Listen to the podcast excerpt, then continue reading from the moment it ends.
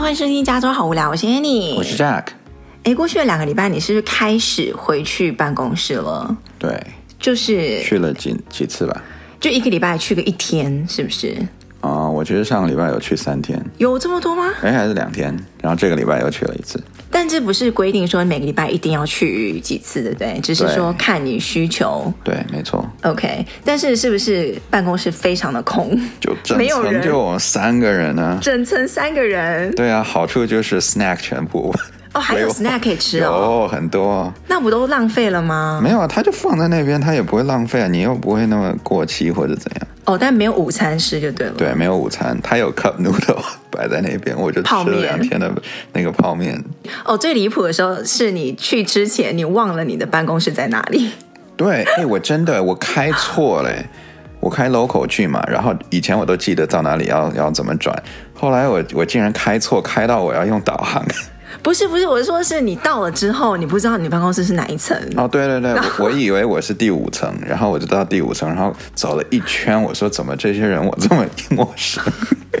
就看那个名牌没一个我认得了，然后我就想说，难不成是六层吗？我跑到六层转了一大圈才，才哦，原来是 超夸张的，物是人非。过了一年多，就完全忘了自己坐在哪里。真的，然后第一天回去，我跟我老板在那边就是做事情，然后我就。直接就撞头撞到两次，就我已经不熟悉哪一块那个环境，那个环境，所以经常比如一开门，我就正好撞到一个柜子那种。所以你们你们组的人也有回去吗？还是就只有你？呃，那上个礼拜我跟我老板要进去做一点事情，嗯、然后之后这一个礼拜一我回去的时候就完全没有人。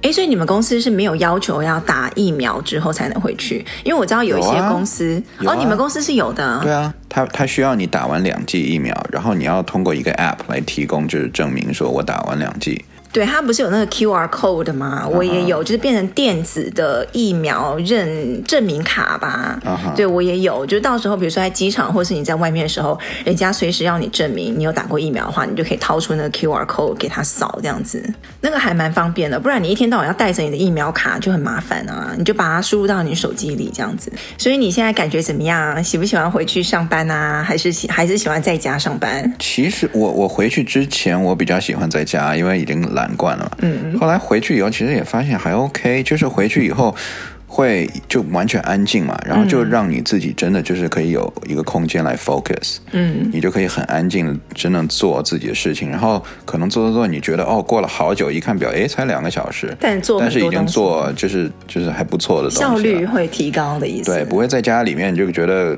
过一会就想去厨房拿个东西吃啊，或者是想想哎有没有到午餐时间啊，呃、或者是跑去看个电视啊那种。嗯、好，那我们今天要来聊的那个主题呢，就是。其实从一开始我们做 podcast 以来，就蛮多人在问的，因为我们小朋友在这边生嘛，然后在这边长大，然后很多人就会好奇说，比如说最基本就是我们在家怎么是跟他讲中文还是讲英文，然后他们怎么学中文的，我们要不要要求他们中文以后要学到一个程度，要好到什么程度？这样我们可以就是你也来分享一下，因为你很小来美国的，就是八岁来美国，然后有很多听众来问，就说哎。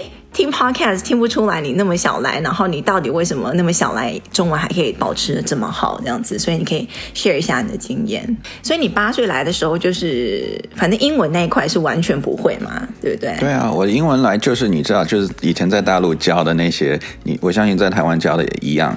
什么？How are you? I'm fine, thank you. And you? 对啊，就是这这种什么 Thank you 啊。How do you do? 对，Merry Christmas，大概也就会这这些。你谁一天到晚就说 Merry Christmas 啊？对啊，然后到到美国来，基本上没有人会说 How are you 嘛，人家就说 How are you doing？对，How's it going？然后我就说什么叫 How are you doing？我在想说我在 do 什么东西。还有什么 Howdy，How goes？哦，那个还好，就是你你不会对一个小孩子讲 Howdy 啦，但一般就是 How are you doing？What's up？对，哦，那你来多久之后，你慢慢慢慢发现，你其实是用英文开始比较顺了，然后中文那边开始有点放掉了，就是你要开始要去学中文。没有哎，其实我一开始，因为我是三年级来的嘛，三年级来了以后就一句英文也不会，所以肯定头两年我当然是中文比较顺。大概到了可能六七年级的时候，我才觉得英文也比较顺了。嗯，但是我的母语永远是中文。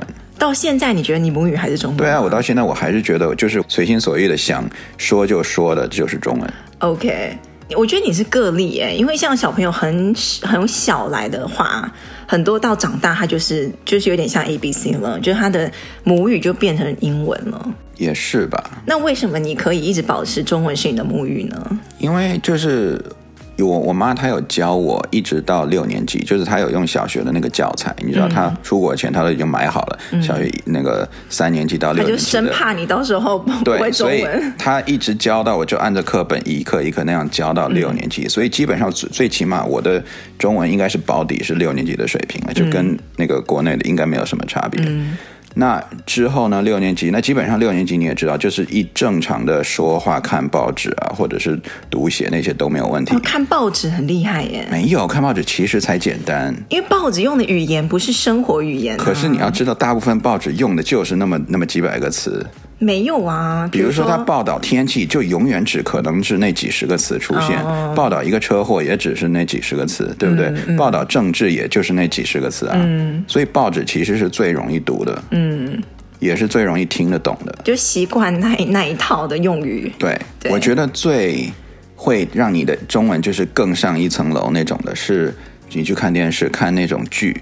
尤其是古装剧，古 对，因为你知道，像我从小啊就被我妈拉着看什么琼瑶啊，她就很喜欢看琼瑶，对，然后到最后什么《还珠格格》那种 一二三，全部拉着我一起看，然后后来看金庸的，所以你要知道这些全部就是会有一些古代的什么诗词啊，嗯，什么那种歌赋啊，或者是 whatever 那那那些怎么对联啊之类的，就是嗯，普通对话再更深一层的文化底蕴的东西，对，嗯。所以你通过那些你在看的时候，当然我妈也有，就是边看也边跟我讲，所以那个我觉得是个很好的一个就是方法来学中文。对，到现在我们对我们小孩也是一样，因为我们平常自己会看一些中文的综艺啊，我们也会稍微简单一点的，或是比较好玩的，你觉得小孩有兴趣，他跟着我们一起看，尤其是老大，他跟着我们一起看的时候，看到一个东西，我们就停下来，然后跟他解释。这句话是什么意思？可能会有一些简单的句子会叫他念出来，这样练习念这样子。嗯，虽然这样看的速度会很慢啦，就感觉不在看一个综艺节目。但是我觉得，如果培养他们也可以跟我们一起看节目的话，也是一个很好学中文的方式。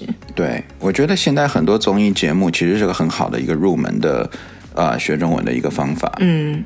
就因为他综艺节目现在讲的就很生活化嘛，他用的都用语都是生活化，他不会突然给你来一个什么诗诗词一个诗词，嗯、对吧？嗯，所以你可以先从综艺那种搞笑的综艺开始看起。嗯、那看了看了这些综艺以后，第二步可以是看一些就是像什么琼瑶啊，或者是金庸啊、古龙啊那些的，嗯，哎，就可以。你知道古龙哦？你好厉害哦！呃，不是很多人都知道。Anyways，但是我都没有看过他的书哦，我都是看电视剧而已。我很不喜欢看书，对，但是看电视剧起码学中文嘛，你看字幕啊，嗯嗯、再加上听他们讲话，其实就已经够了。嗯，对，那对，你可以看一些金庸的，那金庸的他那些就是又有口语嘛，嗯，然后又有稍微古文一点点的，right？你你知道那种古文，我不是讲那种什么《诗经》的那种古文，对吧？我是讲就是稍微有一点点文言文的那种古文，那种就是会让小孩可以。中文提高到下一个水平。OK，然后就是它里面可能会有用一些成语，然后成语也是非常好的一个方式，让小孩就是激发他的学中文的兴趣。像我们老大，他就最近对成语很感兴趣。对，因为成语其实背后就一个一个小故事。对，所以很多时候你通过就就当童话故事一样跟他讲，讲完了以后就说啊哈，这个这是什么什么什么什么这样子，他就记起来了，就很容易记。对，他最近怎么这么对成语有兴趣啊？他自己有个小本本，就是他每天听到成语，他就那个写在那个小本本里面，就说，然后有时候我们在讲话，突然讲到一个，他就说这个是成语吗？他以为四个字的都是成语，但有些并不是，他只是比较。精简的方法来讲话而已。嗯，对。我记得我小的时候就是学成语，学了很多以后，有一阵子哦，可能有那一两年，我讲话基本上每两句就会出来一个成语。真的假的？对，当时我自己讲的我都觉得有点过分，你知道，因为我跟因为我跟其他人讲话的时候，我都觉得，嗯，我这样特是不是有点太太嘚瑟，有点太文绉绉。对，就是让人家觉得说，人家很多人就会说，哇，你你为什么讲话这么？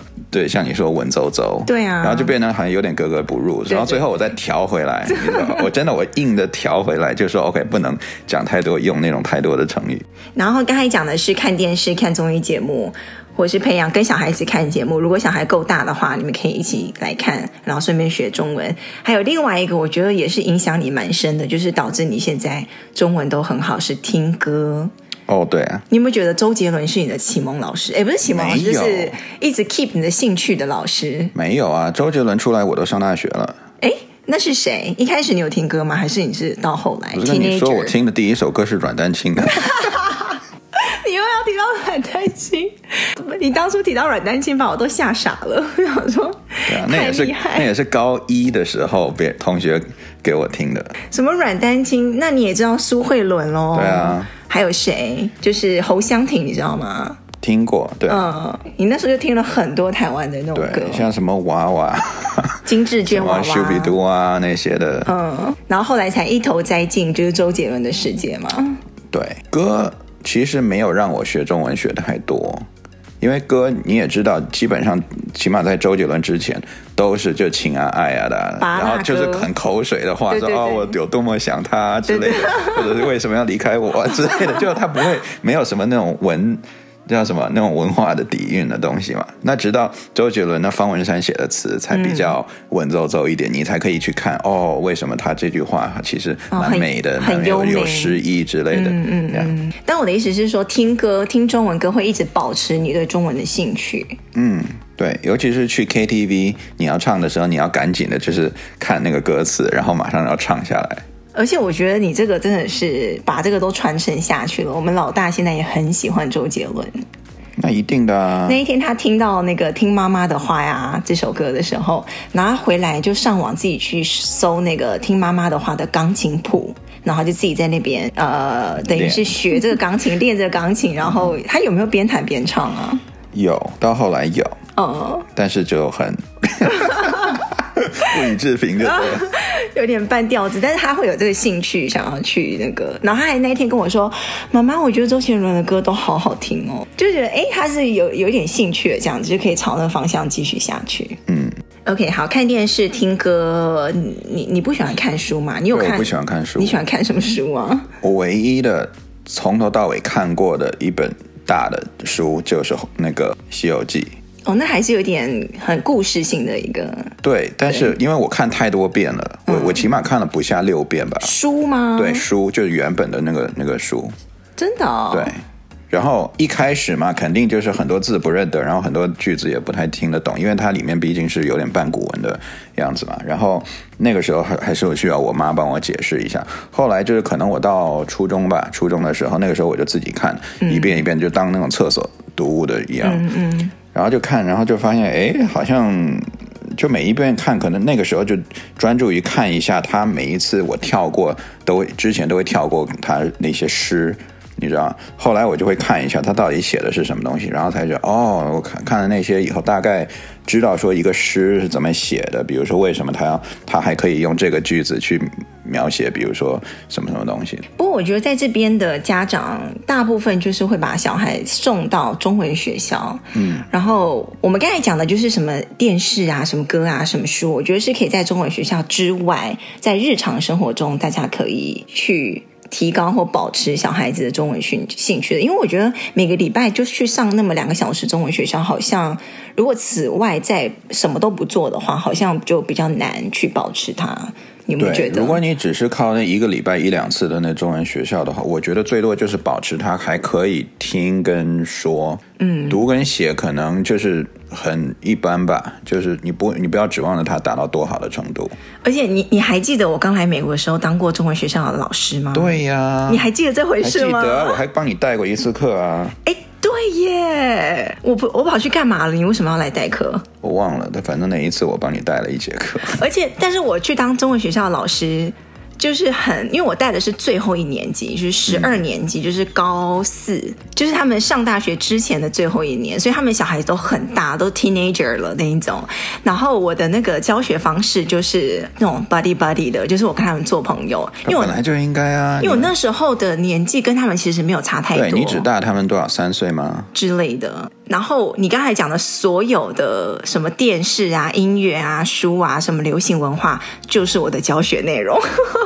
啊、你还记得吗？就是要 relate to the students 啊。对，比如说我今天会跟他们讲一个歌词啊，我今天会给他们讲一个一个影片一个片段，放一个影片，然后我们来解释或看一段节目，就是很生活化、很流行文化。因为感觉 teenager 你在他在跟他教什么课本，第一课、第二课、第三课，他们都不会有什么兴趣了。对对，我觉得我学的之前学中文最痛苦的就是按照。课文去学，你知道，就是每一个课文一看哦，二十个生字，对，每一个抄多少遍，然后造个句子之类的，那那那种很枯燥。对，而且我觉得我其中一个做的还蛮好玩的，就是你记不记得我带他们去录歌？嗯，有吗？有啊，就是那个 SARS 那首歌《手牵手》，手牵手，我的朋友那首歌。Uh -huh. 对，那首歌我就是把歌词给他们，然后就是全部就是解释一遍，然后让他们背起来。然后我们班大概有几个同学啊，二十个，二十个同学吧，我就把他带带到一个录音室，然后每个人分，比如说一段歌词，我们就录了一首歌，然后最后就把它录成一个 CD，然后我还就是给他们这样，你还记得吗？都忘了。对，然后那个时候之后，我们每一次聚会，然后我们就会说：“哦，你还记得我们那时候录歌吗？然后这首歌歌词什么，我还记得哦，我还会唱哦什么的。”我就觉得那是他们真的会记得的东西，不是死记硬背的东西。这样。嗯。然后那时候我们班上也有几个就是学生，他们也很喜欢周杰伦，然后也喜欢什么林俊杰啊什么的。而且那时候我们班的同学，就是那些学生都可以感觉出来，他们在家是。不会讲中文的，就他们讲中文是有口音的那种 A B C 口音，嗯，就可能他们爸爸妈妈是跟他们讲中文，可是他们都是会用英文去回答他们的那种，就跟我们小儿子一样啊。对，怎么办？我现在有一点头痛哎，因为我们大儿子是感觉是中文比较好，然后英文就是可能是可能是母语是中文，然后小儿子就是相反，他就是因为我觉得，因为我们的大儿子，我们让他双上那个双语幼儿园。一直上到 kindergarten，对，所以他等于在双语其实就是中文，所以他等于一直前五年都是接触中文比较多，所以中文就是他的母语。然后呢，小儿子是上到三岁吧，就把他转去英文的学校，对，所以变成那他马上就适应英文的环境，然后就变成英文是他的思考的那个模式。对，哎，你这样说是不是五岁之前很重要啊？对，我觉得四岁吧，可能大概是个 cut off line。我这么样看来，因为你看，我们五岁在转的就是中文模式，嗯、我们三岁在转的就是英文模式，那就说明大概 between 三到五岁的时候，应该是一个 cut off。对，我们大儿子，你就是平常跟他用中文讲话，他用中文回；那小儿子，就是相反，你跟他用中文讲话。他可能他最主要就是用英文给我回，不然好的时候可能一半英文一半中文。嗯哼，像他那一天就是中文夹杂，超好笑的。他说：“Mommy, where is 我的 pants 之类的，你懂吗？或者是、uh -huh. Mommy 今天呃、uh, dinner eat what 之类的，就是会把它中文夹杂，这样中英文夹杂。嗯、对。然后有的时候我就会故意说：哦。”你讲中文好不好？我听不懂英文耶。对，你可不可以跟我讲中文？然后他就会很用力，就跟拉屎拉不出来一样，在那边。他就会说，比如说，哦，妈咪，我今天在学校做了什么什么什么的，用英文讲，然后变成中文就说，嗯，今天学校我那个谁干嘛？就是他只会丢一些 keyword 出来，嗯，但是没有办法很顺的把它连起来。对，怎么办？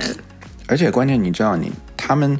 讲不管是中文还是英文，他们的那个文法、那个 grammar 都会就是变，思维是完全不同的。对，你看得出来，像以中文的那个文法来讲，他他在讲英文的时候，比如说像我们那个老二，他是用英文的思维在讲中文，所以他就会说：“今天我吃了饭，我吃今天我吃了汉堡，在学校、嗯、这样子，就是他会先把东西讲出来，然后再。”把那些修饰装饰放到后面去哦，因为英文是 I ate burgers at school，、uh 对不对.就是我吃了汉堡在学校。对，如果他直接变成说中文的话，就会变成这样。但其实是我今天在学校吃了汉堡。对对，就是很明显听他们讲中文是不一样的。所以呢，你觉得你期许就是我们小孩以后讲中文讲到就中文程度要要有多好？嗯、呃，我觉得首先口头上一定要能沟通啦。就是听说读写嘛，说跟听，我觉得是应该要比较没有什么太大障碍的，就是 fluent 就对了。对，要 fluent。然后读写的话，写的那一块我并没有觉得应该要要求很严格，因为现在都打字啊，在电脑上你就是可以打拼音啊，或 whatever，你可以打得出来中文就好了。嗯，所以。手写的部分，我觉得我还不需要太要求。那读的话呢，我觉得就可能像你讲的，就是你到小学毕业的那样的程度。就是基本，比如说你到外面走路，你出去外面旅游，什么路牌啊，或者一些指示啊，或一些 instruction，你基本上能大概读得出来，你懂吗？嗯。什么诗词什么，我觉得我还 OK，或者是什么很有文化底蕴的东西，我 know。所以就是生活的东西，生活的东西就是对你走在路上，你能大概看得出一些一些东西，这样子，我觉得我差不多就可以了。OK。对。那讲话你觉得要有口音吗？还是要字正腔圆那种？哦，我无所谓，你只要能沟通就好了。比如说我们讲英文有口音无所谓啊，对不对？哦，就能沟通，人家听得懂你在干嘛。就是你说我我在我吃汉堡在学校，人家也听得懂啊，you know，所以就没有什么障碍，我觉得就好了。那你呢？差不多哎，其实是不是？对。但你觉得你觉得他们两个有就是学两种语言的困扰吗？比如人家说有迟缓啊，我觉得有有吗？有迟哪里看得出来？起码对于男生来讲，就是他他只能说一种语言，他没办法两，对他没办法两个的 grammar 都都对。就是我觉得他们在自己的心目中是有个主次的，就是就像你讲的，就是什么语言是他的母语，对，他就会先用那个语言去思考，没错。然后如果你中文都很好的话，就有点。有点互相抢风头的感觉，就是那边也没有办法到很好，另外一边也还 OK。对，我觉得就是有点像左左那个叫什么左右手互搏一样。嗯，如果有一有一个就是过于强势的话，他的思维想什么东西，他就以那个强势的那个语言去想，嗯，想完了以后再去转换，再去 translate，嗯，这个就比较慢，比较慢，而且而且说出来不会 flow。像我就有啊，我有那个感觉啊。比如说我去年一整年我都在待在家里，全部讲讲那个中文。然后我现在回去跟那个，如果要去做一个 presentation 要全英文的话，我就会觉得我的英文会稍微有点烂一点。哦，就讲久了，你要 switch 回去就会有点对。需要时间，我也是哎、我有时候在那个工作的时候，我是跟你相反，就讲英文讲一讲，然后突然碰到一个会讲中文的，很很 rare 啦，就是很很少碰到，但突然碰到一个会讲中文的同事，我就呃。卡住，然后就是讲讲中文，反而还会有口音，你知道吗？嗯嗯、就是还蛮妙，我真的觉得很妙。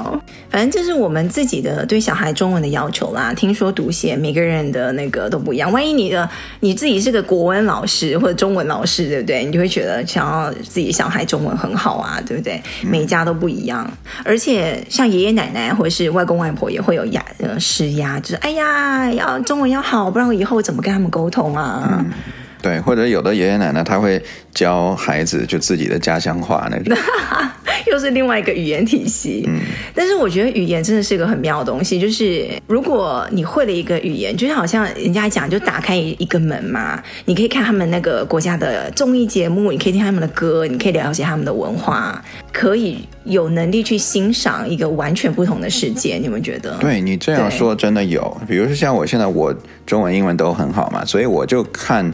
所有的英文的报道，我也可以看中文的报道，我可以看所有的论坛里面，人家用的就是现代的，你知道现在的那些 零零后的文，嗯，就是一般人可能都看不懂的，但是我我我大概可以猜得出来那种，对，对啊，就很就是你在资讯接收方面会有一个很大的优势。像你就是很好，你可以欣赏英文那边，比如说你之前讲的 Chris Rock 什么脱口秀啊，嗯，然后也可以欣赏中文这边的综艺节目，就是你的世界会比较丰富一点，我觉得。对，然后再加上如果你美美国高中的时候你在选修第三门外语，你又可以学一个。入门级别的什么？那个不是必修吗？是必修啊，那是必修啊。他一定就是一定让你选一个外语，就是必修的选修。OK，你当时选的是日文，日文对，对你有觉得是蛮可以通过这语言又了解日本的文化啊什么的吗？有。你为什么现在要奸笑？一般人不都往那边想吗？我这个问题是很严肃的，好不好？我我也很严肃的回答你有。好，OK，你日文真的很简单，就是你它，因为它就是有很多中文嘛，对不对？嗯、所以基本上你会一些连接词，那些文法的连接词的话，你就已经可以看懂它的新闻啦，或者是一些呃字幕啦之类的。而且他们其实很多就还是在用中文啊，对，中文的字。然后你如果又会英文，你又会读他那个片假名的话，嗯，那你就完全就 OK 了。而且你有没有觉得，我自己在猜想啊，就是你会不同的语言或接触到不同文化，你这个人会变得比较包容，就是你看。到很多不同国家、不同文化、不同世界的东西，然后你也也可以了解，也可以欣赏。